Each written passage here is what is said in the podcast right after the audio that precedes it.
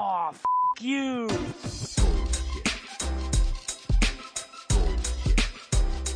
Bullshit, bullshit. Bu- bu- bu- Bullshit. Bullshit. Bullshit.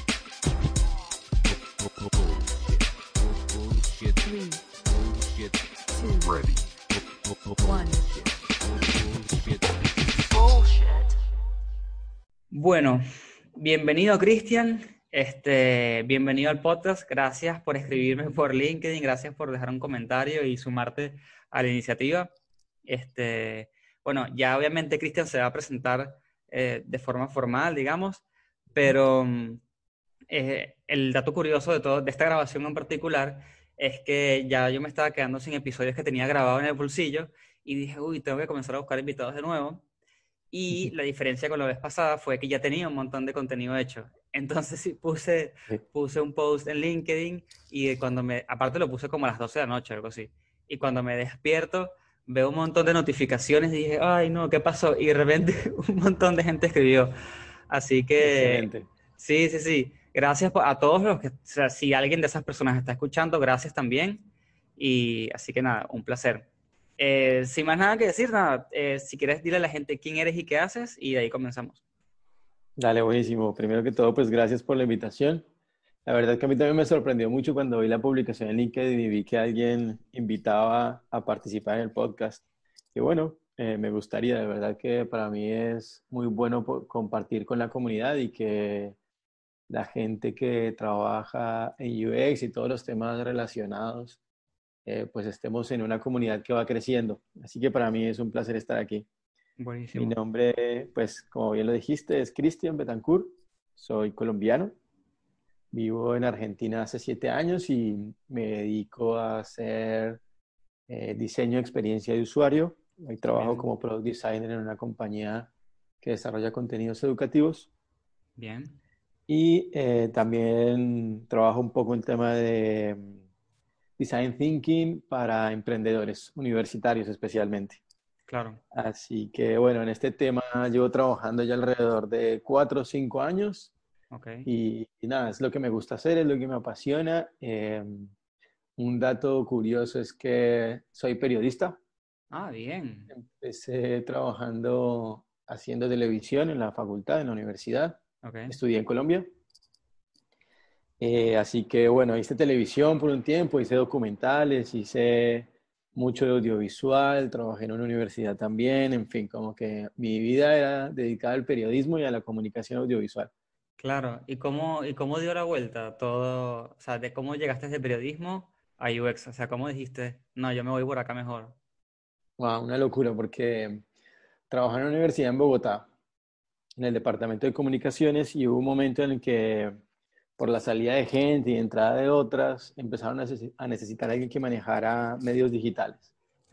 Y pues yo era el periodista eh, del área. Entonces me dijo, bueno, Chris, ¿por qué no te encargas de hacer esto? Y, y lo, y lo llevas adelante. Así que bueno, por ahí empecé, empecé a conocer un poco en reuniones, porque ya empecé a asistir a otro tipo de comunicaciones, cómo, cómo manejar la página web de la universidad, todo ese tipo de cosas. Ahí empecé a entender un poco cómo era el funcionamiento. Ok.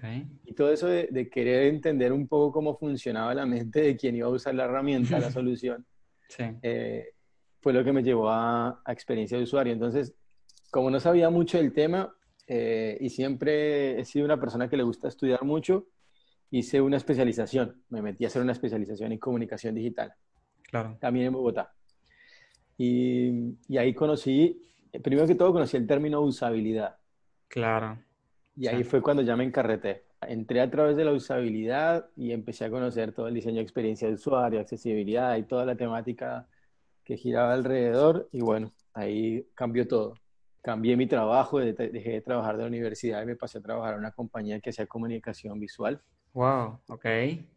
O sea, fue como un cambio de vida completamente, básicamente porque alguien te pidió que tomaras cierto rol, tomaras ciertas responsabilidades nuevas y dijiste que sí. Sí, total, fue como que, fue como una puerta, ¿no? Viste, Sí. a veces la, la vida le dice a uno por dónde ir. Y, y bueno, esto fue como un gran descubrimiento para mí ya, y siempre me gustó la tecnología, pero nunca eh, siempre era de los que tocaba la computadora y la armaba y la desarmaba y la rompía y la volvía a armar, qué sé yo. Pero más allá de eso, no mucho más. claro. Y entonces también empecé como un poco a querer, a querer, por ejemplo, aprender a programar. Pero Mm, no- mi mente no, no da para eso. No, No para, da- sí, sí, sí, hay que tener como cierta capacidad de, es como un, un pensamiento lógico que es bastante es difícil de tener si no es natural en uno, pues. Exactamente, sí, total. Y la verdad que admiro mucho a los programadores porque son enfocados, se Sí, concentran, es están trabajando todo el tiempo en el código y yo- mi cabeza no da para eso. Mi cabeza no se puede mantener con- concentrada mucho tiempo. O sea, como Sí. intentar solucionar en código para mí es muy difícil, no, no lo logro. Claro. Dijiste que También tenías intenté. cuatro años en, en Argentina, ¿no? Siete años en Argentina. Ah, siete años. Ah, ok, es que yo tengo cuatro y, y dije, ah, mira, ah, seguramente vinimos más o menos a la misma vez. Sí, sí, vine hace siete años a hacer una maestría. Como yo Claro. era periodista Ok. y había estudiado comunicación digital, yo dije, bueno, si voy a diseñar experiencia de usuario, necesito aprender a diseñar. Claro, Entonces obvio. pe- pensé que el camino era aprender a hacer una maestría en diseño, porque aparte siempre quise hacer una maestría y seguir como toda la línea de, de Como lo, lo súper formal, digamos. Exactamente, sí. Entonces, bueno, vine a hacer la maestría en diseño y ahí fue como que ya empecé a conocer otro mundo, a conocer el diseño, a acercarme más, a poder aplicarlo más. Digamos que ya conocía herramientas Photoshop, todo el tipo de Adobe y demás. Eh, y lo único, pero como que las integraba en otro tipo de comunicación. Pero al pensar en el diseño de experiencia de usuario y usabilidad de este tipo de cosas, usar esas herramientas, aplicarlas a otro contexto fue fascinante. Así que Claro. aquí estoy, trabajando en eso. Qué bueno. Es todo un mundo nuevo, entonces. Bueno, ya no es nuevo para ti, pero digamos que fue como una explosión de conocimiento de repente. Está buenísimo. Sí, Y, justamente, bueno, este, este episodio saldrá como seguramente como un mes y medio, pero para la gente que está escuchando, em, recientemente salió el episodio 35 con Merlara y, eh, y hablamos em, un toque de eso, ¿no? De la migración de las carreras y de cómo el UX es un, es una disciplina que le da la bienvenida a, a personas que vengan de otras carreras porque nos parece súper valioso la experiencia que puedan tener. Y bueno, creo Sí. que eres exactamente la prueba sobre eso que estábamos hablando. Sí, así es. Yo creo, creo que escuché ese episodio y justamente me, me sentí identificado porque además, cuando uno habla de diseño, experiencia de usuario, uno tiene que ver el diseño, desde mi punto de vista, ¿no? Sí, Esto sí. es una percepción muy personal, de que el diseño no tiene que ver como el diseño de todo.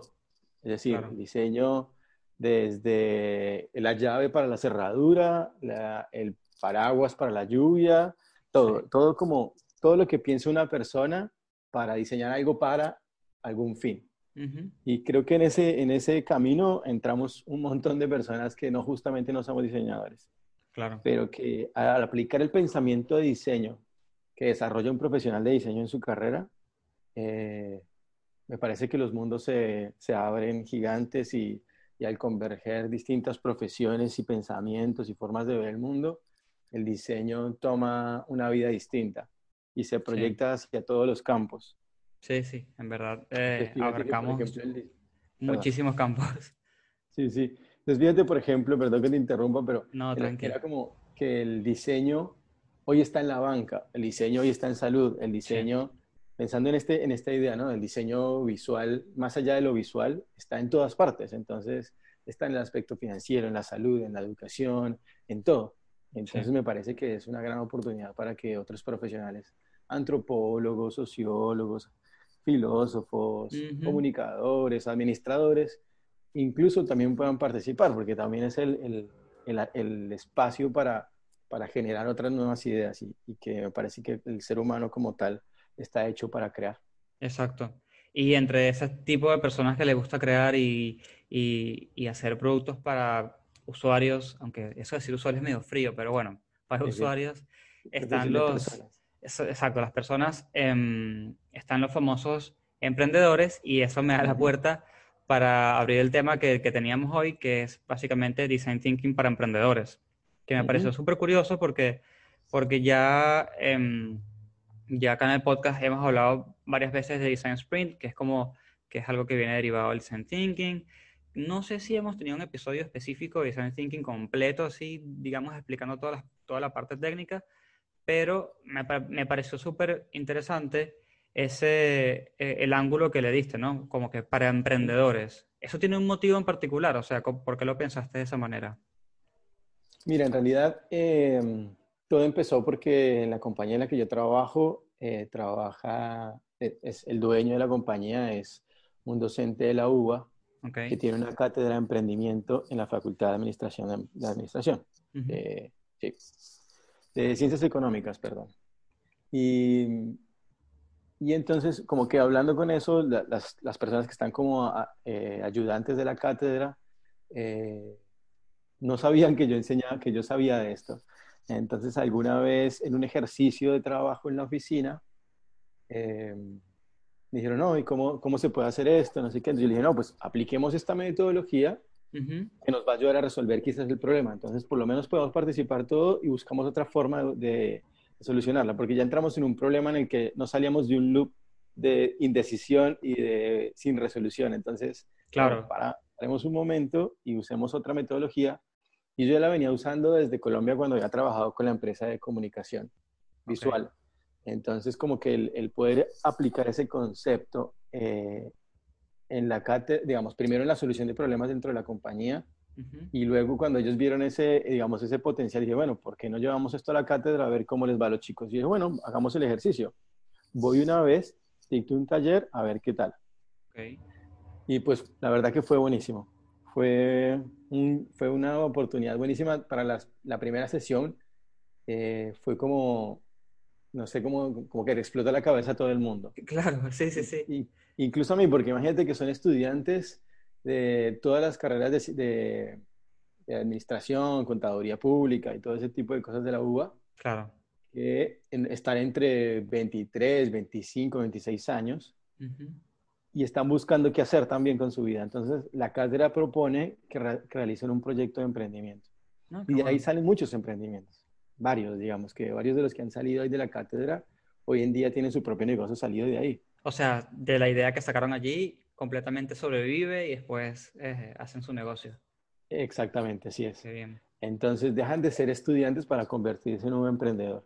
Y la idea de Design Thinking fue que se sacaran justamente la- de la cabeza eh, el hecho de pensar desde su carrera, Claro. es lo que nos pasa mucho a los profesionales cuando recién salimos. Entonces Sí. yo como periodista solo veo el mundo como el periodista Claro. y en realidad tiene muchos aristas. Entonces el Design Thinking entró en esa cátedra para que los chicos dejaran de pensar desde la economía o desde las finanzas o desde cómo manejar el flujo de caja. Claro, porque, ver, porque Design Thinking básicamente, eh, una de las cosas que tiene es que no hace falta que te consideres una persona creativa para tener buenas ideas. Y eso seguramente es algo que los ayudó un montón a ellos. claro, justamente el design thinking seguramente lo han dicho en, en algunas, en algunas entrevistas o podcasts, en este caso, ah, al tener esas cinco etapas que son empatizar, definir, idear, prototipar y evaluar, eh, como que permite explorar todas las instancias. Entonces, primero, tienes que acercarte a la persona a la que tú le quieres ofrecer un servicio. Entonces, hemos tenido oportunidades en los chicos, no, es que quiero ofrecer una, eh, no sé, ropa, ah, por decirte cualquier cosa, Sí. eh, ropa a domicilio. Entonces, bueno, pero la persona necesita, ah, no sé, pero puede ser un gran negocio porque a la gente no le gusta ir, pero ¿cómo sabes eso? Ah, no sé, porque yo, yo- a mí no me gustaría. Bueno, es un buen punto de partida, pero no es el punto absoluto. Claro. Entonces, y, y los llevamos a otro foco, los llevamos a pensar primero en quién va a ser la persona que está al otro lado, en pararse en los pies del otro y decir, bueno, en realidad sí lo necesita, qué necesita, cómo lo necesita, cuándo lo necesita y por qué. Claro. Eh, especialmente el por qué. Porque si no respondemos ese por qué, eh, es posible que el, el negocio no tenga futuro. Pero si podemos tener una respuesta a ese por qué, eh, lo más seguro es que el negocio pueda por lo menos arrancar exitosamente Sí. apuntándose un objetivo claro. Y bueno, después de eso, el poder eh, entender quién es la persona a la que le vamos a ofrecer un servicio, eh, cómo, lo, cómo lo usaría y entender quién es ese que está al otro lado, eh, poder definir, idear y, y ahí, de ahí para adelante de seguir todo el proceso. Entonces, ha sido bastante gratificante también porque ellos han entendido que el design thinking les permite invertir sin gastar un peso. Sí. Entonces, ¿qué es eso? Que el design thinking les pedís hacer pruebas ite- iterativas con los usuarios incluso y con las ideas en papel sin, invertir dinero. Y Claro. imagínate que para un emprendedor es vital, Sí, Eh, es es súper necesario. claro, ahorrarse la mayor cantidad de dinero para poder salir adelante. Entonces, eh, eso ha sido muy interesante. Eh, los chicos han tenido una buena recepción sobre el tema y es una cátedra y es un tema que, que sigue creciendo y que hoy en día juntándose y uniéndose a otras metodologías como Design Sprint y otro tipo de, de metodologías que nacieron a, a- partir del Design Thinking, pues Ujú. eh, va evolucionando brutalmente. Sí, sí, sí. ¿Y, y cómo haces al inicio? O sea, primero, les, l- ¿qué pasa? Asumo yo que en su vida, este tipo de personas que estudian en, en cosas con números, digamos, carreras numéricas, han escuchado el, el término design thinking, pero es- yo creo que se- debe ser algo imposible. Entonces, asumo que primero comienzas explicándoles qué es design thinking, todas sus etapas, o sea, para que ellos entiendan el valor y por qué lo van a hacer, ¿no? Sí. Mira, lo- la forma en que yo lo abordo es así. Yo lo que busco de ellos precisamente no es que, se, no es que entiendan por completo cuáles son las etapas del proceso, Ok. porque capaz que no las llevan a, a cabo todas adelante, Sino que es importante que empiecen a, que arranquen. Ya arrancar es la mitad del camino recorrido. Sí. Entonces, yo lo que les busco eh, ubicar es que el diseño no es solo para diseñadores. Entonces, esto mismo que te vengo contando que el pensamiento en diseño, que es el design thinking, no es solo para la persona que diseña, sino que ellos también tienen la posibilidad de explorar otros ámbitos eh, del cerebro, pues. Eh, Sí. Entonces también tienen la capacidad de crear, también tienen la capacidad de explorar, también tienen la capacidad de investigar.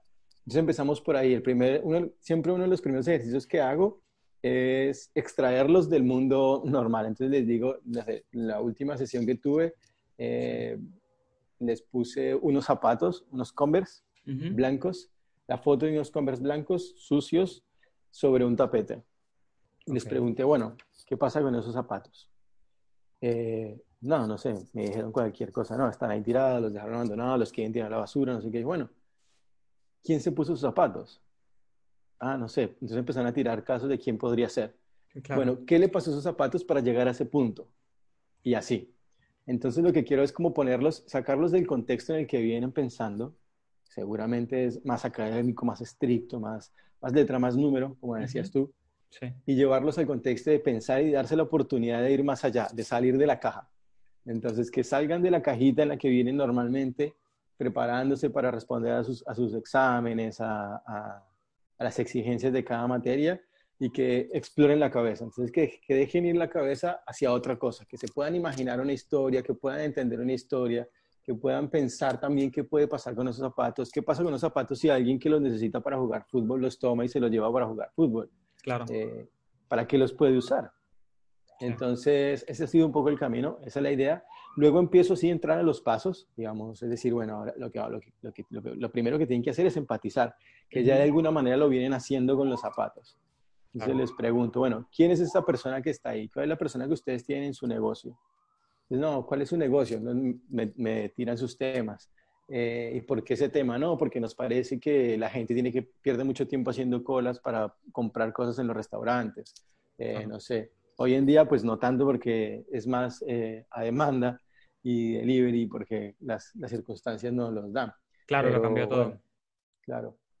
Pero bueno, Claro. digamos, hay ideas que para que ellos empiecen a pensar en- dentro de sus ideas y empiecen a limpiarse y a, a despejar también los prejuicios, ¿no? De por qué, ah, eso les va a servir porque les va a ahorrar tiempo, pero ¿por qué les va a ahorrar tiempo?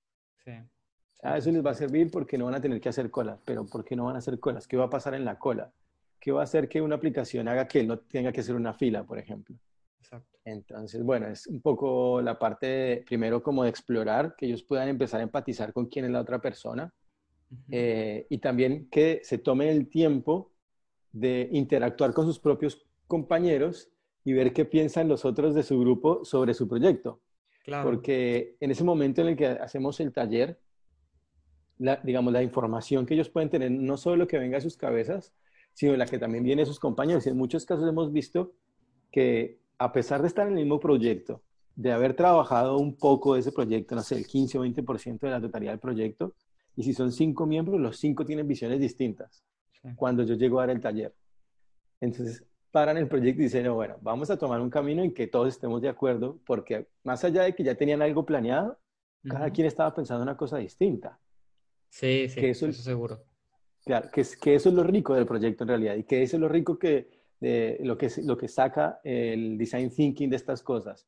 Porque si fuera así nomás, dicen, ah, bueno, sí, nos vamos con la idea de tal y todos vamos para allá, pero quizás en sus mentes hay otras cosas que no se están diciendo y que podrían también explorar como oportunidad de negocio.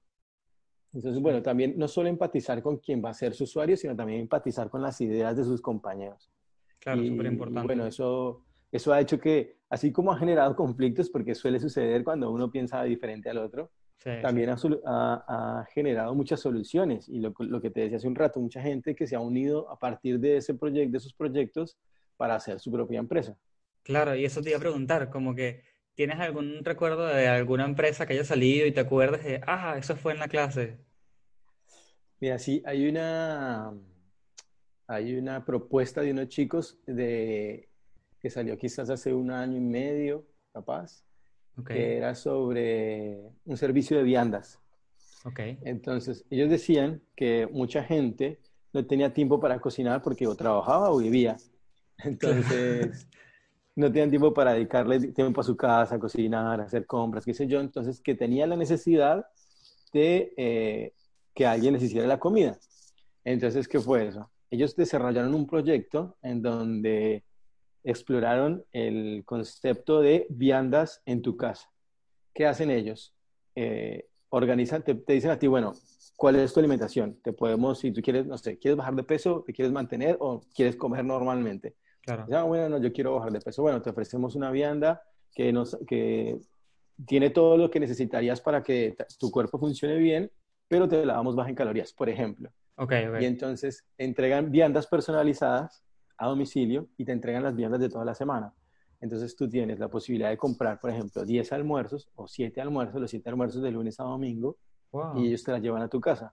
Y tú las congelas y simplemente las bajas al microondas y ya está.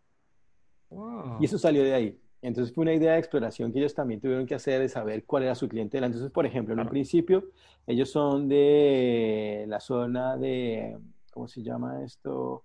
Eh, Almagro. Ok, Entonces, empezaron con su zona, ¿no? ¿Cuántas personas de la zona podrían eh, necesitar esto? ¿Cuántos trabajadores hay ahí que cumplen con sus expectativas de usuario? Eh, entonces, bueno, empezaron así y hoy en día ya reparten viandas por Palermo, reparten viandas por zona norte, por Belgrano, wow. por distintas zonas de la ciudad. Entonces, es, es una idea que la verdad que, que ha sido muy bonita. El otro día uno de los chicos visitó la cátedra para contar esa experiencia, porque también has- se hace eso con los chicos, ¿no? Que conozcan los casos de, de otras personas, de cómo han salido de ahí para que también ve- se motiven, ¿no? Y tengan, sientan ese deseo de, de salir adelante también con sus propias ideas. Claro, que, que digan, que puedan como ver a futuro de alguna manera, que digan, ah, mira, un caso de éxito. Está buenísimo. Claro, totalmente, como que no pierdan la esperanza, ¿viste? Porque en estas situaciones, pues, uno dice, no, pues nada, me quedo aquí de dependencia y no hago nada más por mi vida y ya está, me quedo así, porque ¿qué más puedo hacer si el país no da, la situación no da? Y Claro, bueno, también, eh, que no pierdan la esperanza de que siempre se puede salir adelante. totalmente. Y creo que ya lo dijimos, pero me imagino que, que los chicos se dan cuenta que ellos también pueden ser creativos y que ser creativos no significa específicamente lo que nos han metido todos en la cabeza, sino que la creatividad es como un rango de cosas y eso incluye ideas, incluye ser artista, hacer lo que sea. Y, y eso a mí específicamente, eso es lo que me gusta del design thinking, que no importa quién eres o qué hagas, vas a poder aportar algo. Sí, total.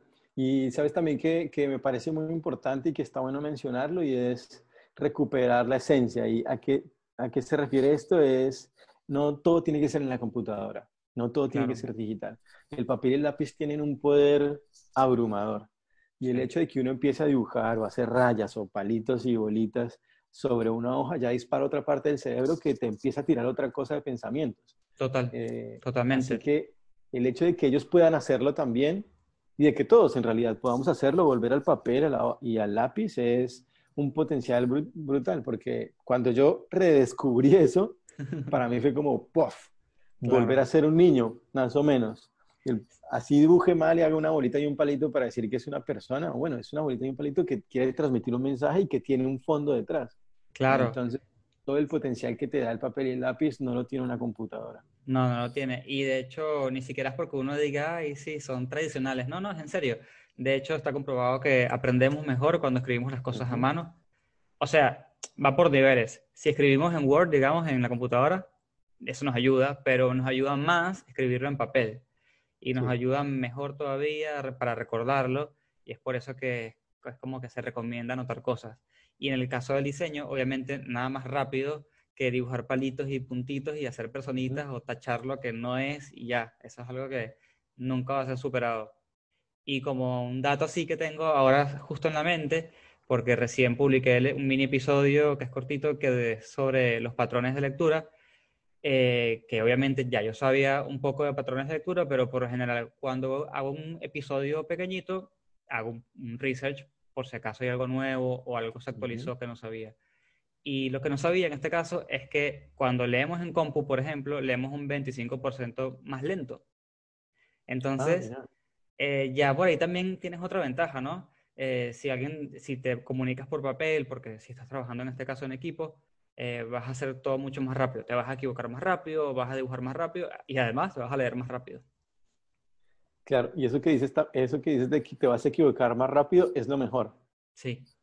Sí, Porque sí, es que en un papel te equivocas y tachas o borras y listo, ya fue. sí, sí, sí, sí. Total. Sí, sí, totalmente. Yep. Y, y bueno, ya más o menos eh, nombraste las etapas y todo esto, pero quizás estaría bueno que la gente que está escuchando y dice, ay, yo creo que eso que están hablando, no estoy muy seguro, pero eso por ahí me funciona para resolver las- los problemas que yo quiero resolver.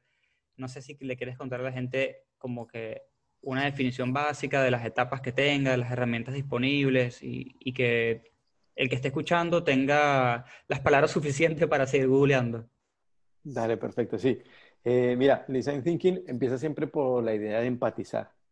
¿Y qué es empatizar? Eh, caminar con el otro. Muchos dicen, no, es ponerse en el pie, en los pies del otro, pero en realidad es imposible ponerse en los pies del otro. Claro. Pero sí es poder empezar a pensar como el otro. Entonces, entender un poco quién es, entenderlo, eh, intentar comprender qué necesita. Y mucho del empatizar va en el escuchar. Sí. Para esta fase, el design thinking es muy importante escuchar. Y cuando te hablo de escuchar, no es solo el, el- lo que estamos haciendo tú y yo de hablar uno a uno, sino también de escuchar en qué, qué ve la persona, Ujú. eh, qué escucha, qué siente, qué piensa, eh, que digamos está dentro del verbo escuchar, pero son otras acciones. Sí. Pero también el, el- el aire se escucha, digamos, me hago entender, es como todo lo que puede pasar en el contexto de la persona también se puede escuchar. Eh, entonces, por eso también, digamos, en este caso está el tema del, del mapa de empatía, que es una de las herramientas que se usa mucho en esta etapa de, del design thinking. El mapa de empatía es ese, ese mapita donde está la persona en el medio y están divididos por, por cuadrantes, en donde uno es que piensa, otro es que siente, otro es que hace, cuáles son sus dolores. Cuando nos referimos a dolores es eh, por qué le afecta determinada cosa o por qué eh, tiene determinado problema y cuáles Claro. serían sus objetivos y soluciones, digamos. Un poco, sobre todo los objetivos, eh, de poder entender quién es esa persona. Y la persona no es solo lo que hace, no es solo lo que paga, no es solo lo que tiene, sino también lo que siente, lo que necesita, lo que hace, digamos, en sus gustos personales. Eh, por ejemplo, cómo, cómo y cuándo consume Instagram, por ejemplo, Por ejemplo. eh, y por qué lo hace a determinados momentos. Eh, todo, eso, todo eso hace parte del mundo de cada persona y cada persona es distinta. Lo que es fabuloso es que te vas a, uno se va a, ir dando cuenta que a medida que pasa el proceso, eh, los patrones de comportamiento de las personas se empiezan a repetir.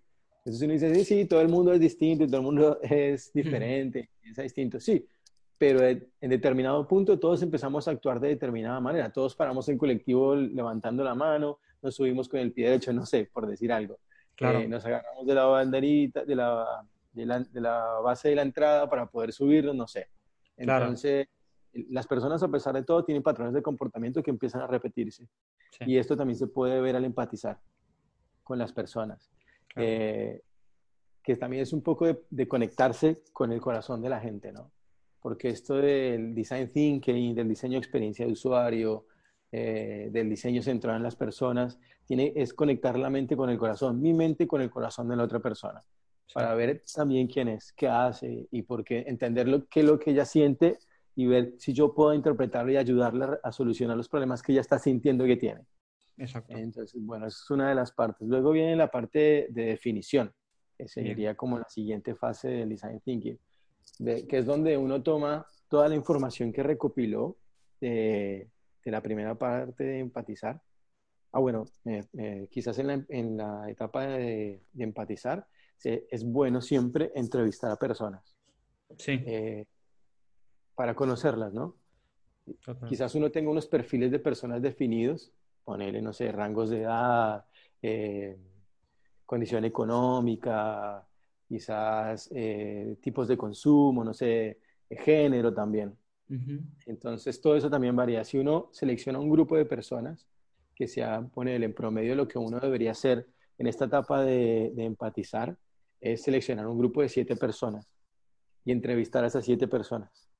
Eh, sean hombres o mujeres, no importa, y, o, lo- según el, el target del...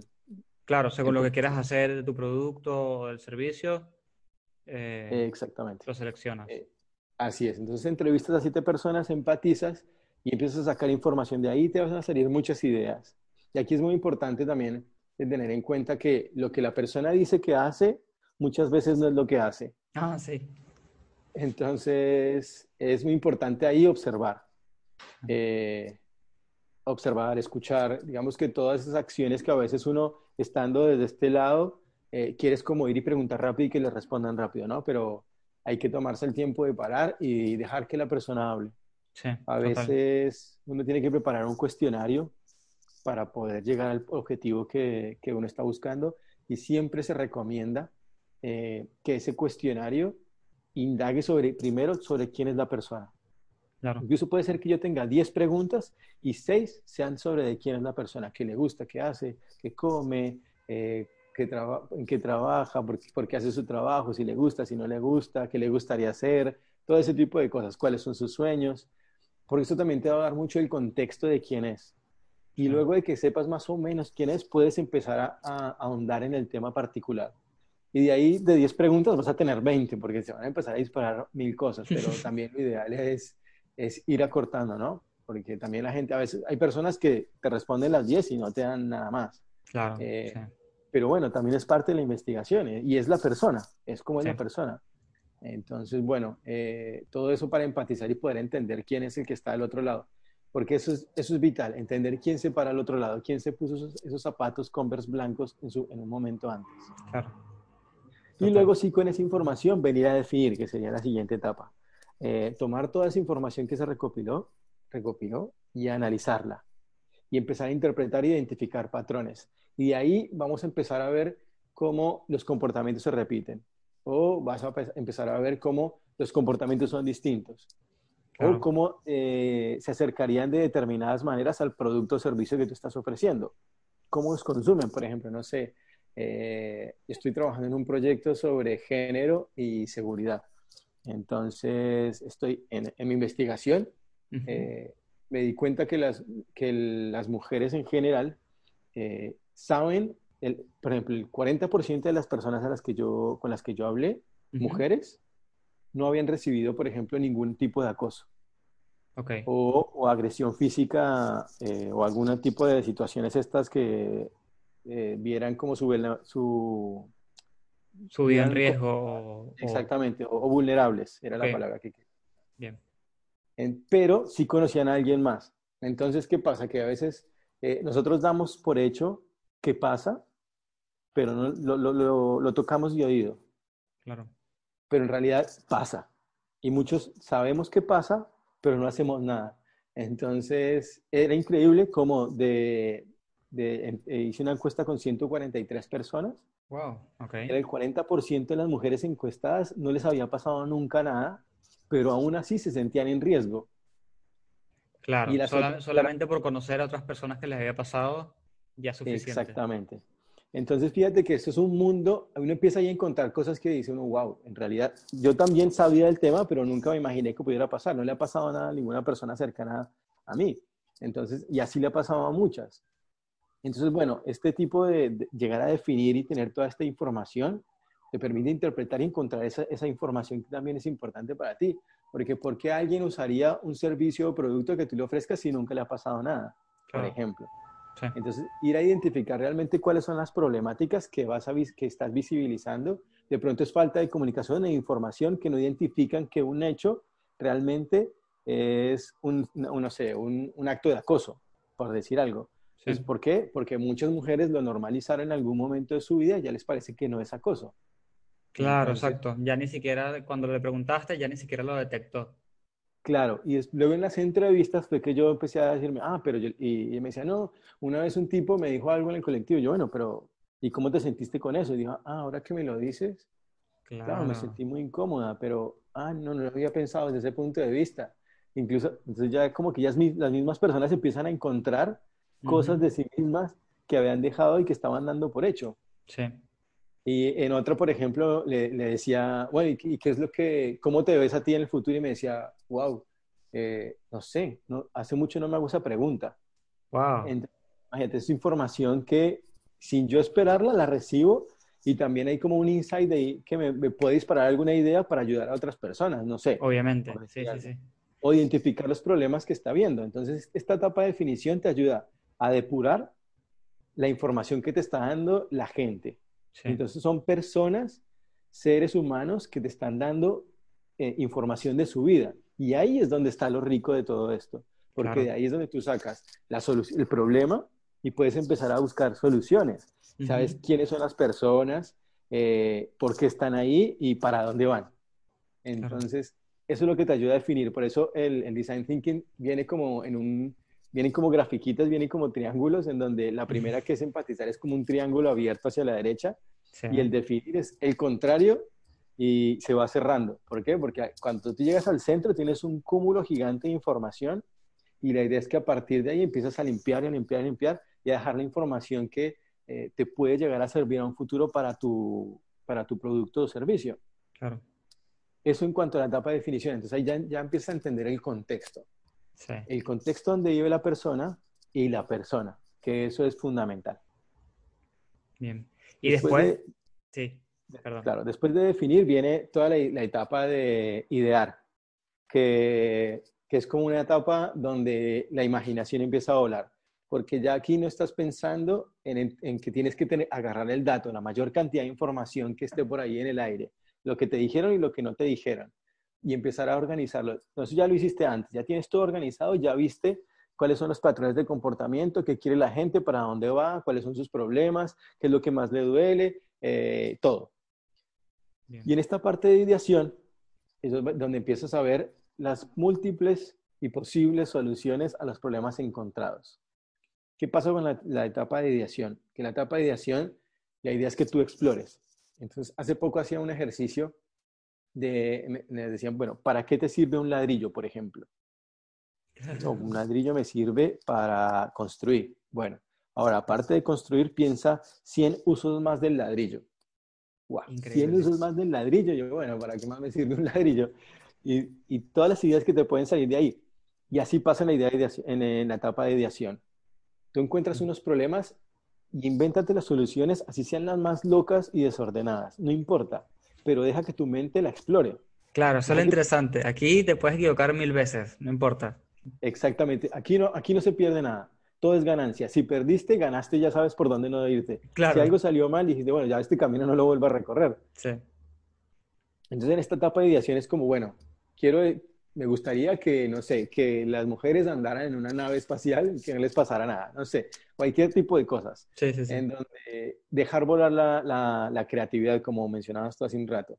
Que puedan explorar, que como personas podamos explorar también en base a problemas reales y encontrar soluciones reales a sus problemas. Eh. Más allá de que pueda ser una idea loca, capaz te dispara algo que puede ser real. Entonces, esta etapa de ideación permite mucho explorar eso. Lo bueno es que no exploras eh, libremente, digamos, desordenadamente. Sino que exploras a partir de, un, de unos problemas que ya encontraste antes. Claro, que es como una base, hay una especie de estructura que es flexible, Así pero es. que, que es una base.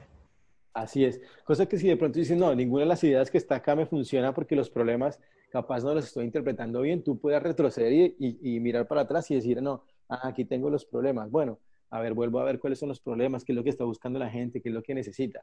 Claro. Y ya tienes esa información, no tienes que recurrir otra vez a los usuarios, o capaz que sí, pero realmente eh, con, la etapa que, con las dos etapas que ya viviste, al momento de idear tienes una base gigante para poder empezar a explorar.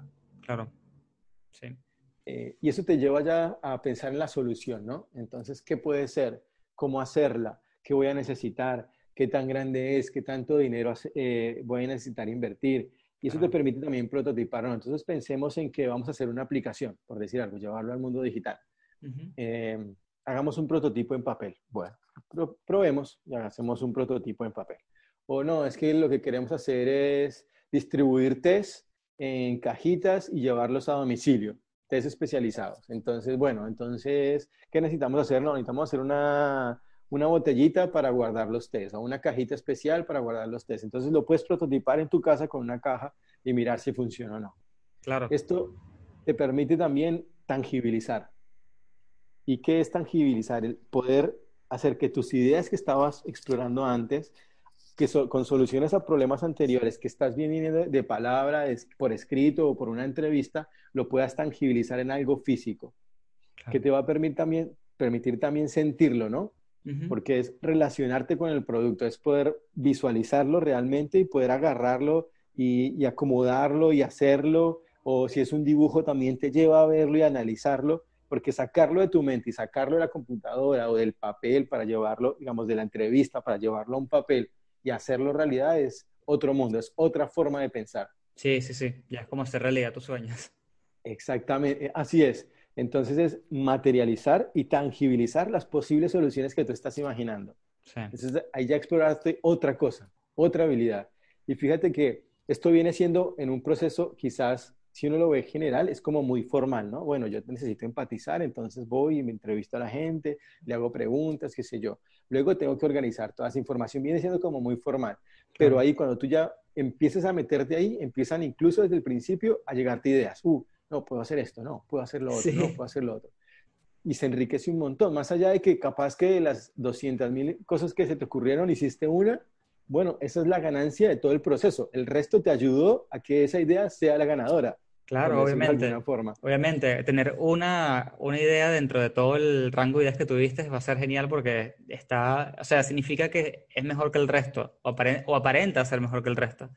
Exactamente, sí, eh, así es. Esa, esa, esa definición me parece genial porque es, en apariencia parece ser la mejor, Exacto. porque después viene la etapa de evaluar, que es donde vas a ratificar que es la mejor. Claro. Y capaz que todo salió, como un- salió siendo un desastre y no funcionó, pero el potro- prototipado no lo hiciste invirtiendo millones de dólares. El prototipado lo hiciste en un papel o con una cajita o algo que si te implicó mucha in- inversión no fue mucha. Exactamente. Ahí es donde vamos a validar todas la- las ideas que hicimos. Y volvemos otra vez acá a ver el, el esquema de, de triángulo que se abre y se cierra. Y en esta parte de evaluar, el triángulo se está cerrando, porque ya hiciste todo un proceso de investigación, ya hiciste un- todo un proceso de ideación y ahora estás poniendo en práctica todo lo que encontraste de ahí. Si tú llegaste a la etapa de evaluar, ya recorriste todo el camino. Sí. Quizás te toque devolverte al principio o quizás te toque devolverte a la, a la etapa anterior, pero todo es ganancia y la información ya está.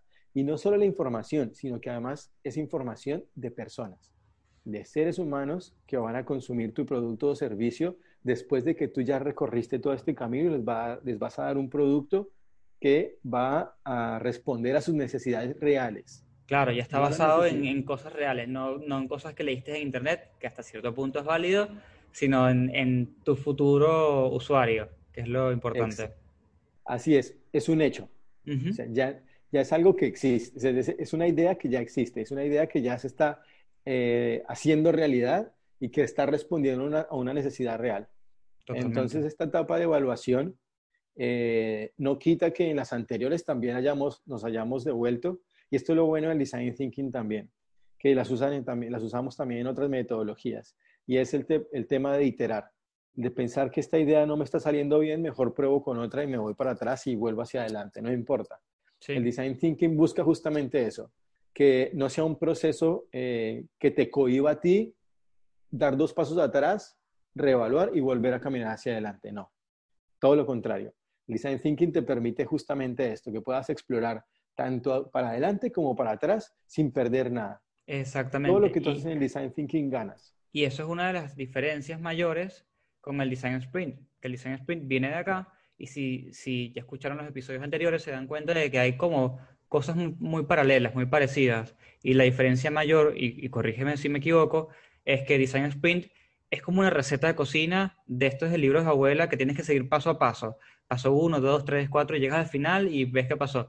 Y el Design eh, Thinking es mucho más libre, de hecho no es como el sprint que tiene casi que los minutos anotados de cada ejercicio y tiene ya una, un- una lista de, de herramientas que vas a usar, sino que en Design Thinking ya es más libre, tú eliges que vas a usar de todo el, el abanico de cosas que puedes usar y hacer, eh, y entonces por eso uno dura una semana, eh, perdón, cinco días, y otro dura, no, ¿cuánto dura Design Thinking generalmente? Digamos un ciclo. Y depende, ¿no? Puede durar, puede durar una semana, puede durar tres, depende mucho de la necesidad también que, que tengan las personas, ¿no? Claro, A veces, eh, lo más seguro es que dure más de una semana, bien. porque siempre se da tiempo de explorar también, de dejar descansar la mente y volver a ver todo Claro. para poder avanzar. Tiene como, Eh, ves, es como esa diferencia entre las dos metodologías, digamos. Claro, sí, y también porque son para dos usos distintos, porque el design sprint, sprint es como más, está más llevado a eh, un tipo de metodología de trabajo. Sí, En cambio, el design thinking, aunque también puede ser una metodología de trabajo, no lo es tan así. Es una metodología más de, de concepto, más de exploración, más de, de plantear la idea y de sacarlo de ahí, porque de aquí tú no vas a sacar que, no, sí, ¿cuántos resultados tuvimos en la etapa de empatizar? Es imposible. claro, Esto es más cualitativo. Aquí no Sí. vas a sacar, nada. aquí vas a sacar, cuali- aquí es más cualitativo. En el design sprint es mucho más cuantitativo muy bien. eh, y mucho más lleva el proyecto, porque ya es un proyecto específico el que vas a desarrollar con determinadas etapas, vas a usar esto, esto y esto, como bien lo decías, y tienes que conseguir un resultado. Ujú. En el design thinking vas consiguiendo un resultado, pero lo vas consiguiendo paso a paso. Exactamente. Vas como descubriendo Entonces- poco a poco. Y bueno, ya para ir cerrando el episodio, justamente me estaba acordando mientras estabas hablando, hace poco vi una película de Lego, de Lego House, está en Netflix si la quieren ver, em, y me pareció súper interesante, más allá de cómo el arquitecto ganó el proyecto y armó la casa y todo esto, que es increíble, vayan a verlo. En algún punto, adentro de la casa de Lego, obviamente hay muchas cosas armadas con Lego, casi la mayoría de cosas son armadas con Lego. Y ellos decidieron que había zonas de juegos distintas para distintos propósitos alrededor de la casa, porque obviamente los que van a jugar, si bien hay adultos, la mayoría son niños. Em, Claro. y, los, y los tipos dijeron, bueno, va a haber una sección de, de la casa donde va a haber muchas pistas de carros, de carritos, de, de autitos, para que la gente pueda jugar con los autitos, lanzarlo por rampas y yo qué sé, ¿no? Y los tipos son tan inteligentes que antes de hacer la inauguración, inauguraron una parte donde pusieron varias de las cosas con las que los niños iban a jugar para que lo fuesen probando y aparte les iban preguntando sin que se dieran cuenta, ¿y esa rampa por qué no juegas allá? No, no, esa rampa no me gusta porque el, el, el autito, no sé, no vuela, ¿sabes? Cosas así. sí, sí, sí. Y, y claro, obviamente, no sé, ellos nunca dijeron que estaban apli- aplicando esto, pero, pero se nota bastante que tienen como esa misma metodología y forma de pensar de, de vamos a probar con el usuario, vamos a iterar antes de tener- terminar la casa entera. Sí, total, porque definitivamente el entender también la gente cómo se relaciona, ¿no? Porque defi- lo que te decía yo hace un momento, de conectar la mente con el corazón. sí, De la gente, no sé, lo que tú decías, no, ¿por qué no usan la rampita? No, no me llama la atención. Ahí, ahí ya hay una, una, una emoción diferente que lo llama a, otro, a otra cosa. ajá, Entonces, exacto. Totalmente distinto. La, la forma en que las personas, los niños, los adultos, los, los personas de mayor edad, de cualquier tipo, eh, tienen alguna forma de relacionarse con su propio mundo o con el Sí. mundo que los rodea. Entonces, bueno, es, es un poco eso, conectar la mente con el corazón de los demás. Totalmente. Pero bueno, no, yo en serio les recomiendo que vayan a verlo porque ahora que dices eso también, ellos dijeron, bueno, pero ¿cómo hacemos con los usuarios que son adultos? Y obviamente aman Lego y aman la marca y jugar con los Legos. Entonces hicieron toda una sección de coleccionables armados por personas, o sea, personas que armaron, agarraron piezas de Lego que no tienen nada que ver con una con la otra, hicieron una pieza única diseñada por ellos. Entonces hay una sección donde exponen piezas hechas por usuarios. No, no, me parece increíble. Vayan a verlo de verdad. Este, bueno, ya para ir cerrando, gracias por participar, gracias por, por venir acá y hablarnos de Design Thinking y de, de cómo los emprendedores lo pueden usar para desarrollar sus ideas y, y cómo cualquier persona puede ser creativa realmente. Este, y antes de despedirnos, sí me gustaría que nos digas, eh, que nos recomiendes cualquier recurso sobre el tema. Eh, puede ser en inglés, español, gratis, pago, no pasa nada. Eh, bueno, hay un montón de contenidos. en- hay una plataforma que se llama Design Thinking España. No recuerdo ahora la URL, pero seguro en, en Google aparece.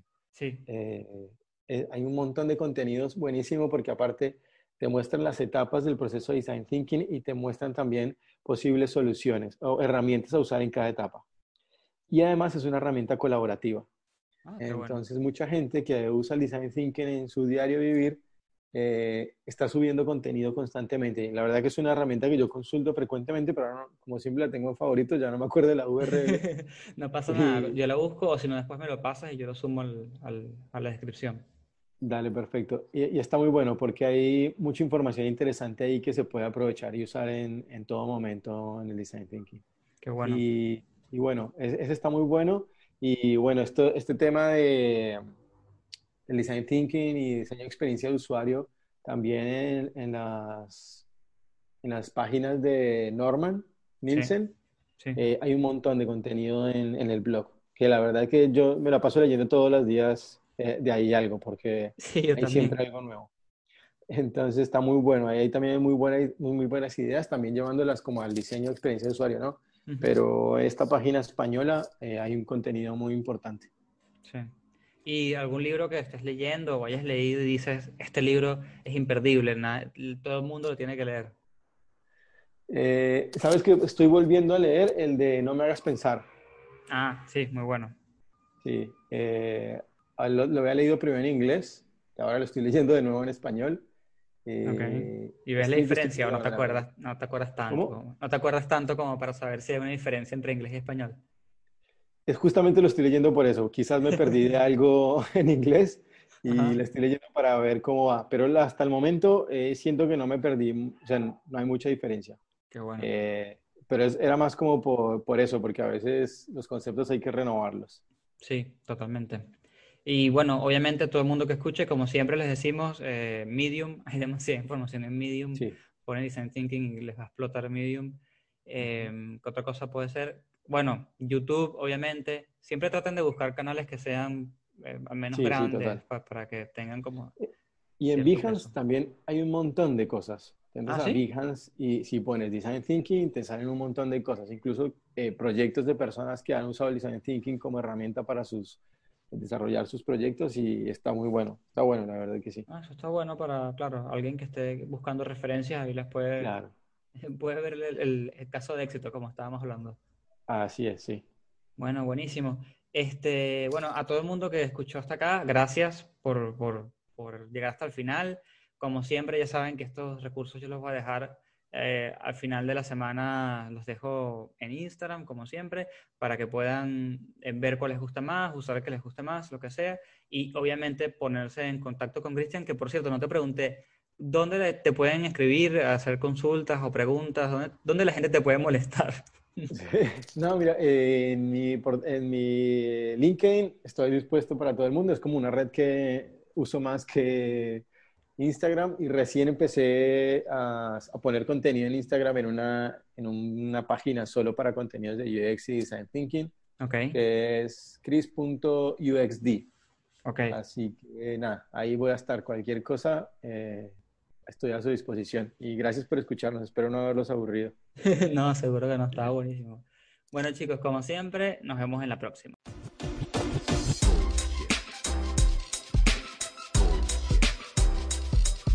Bullshit, bullshit. Bu- bu- Bullshit. Bullshit. Bullshit. Bu- bu- Bullshit. Bullshit. One, Bullshit. two. Bullshit. The experience has ended. ended.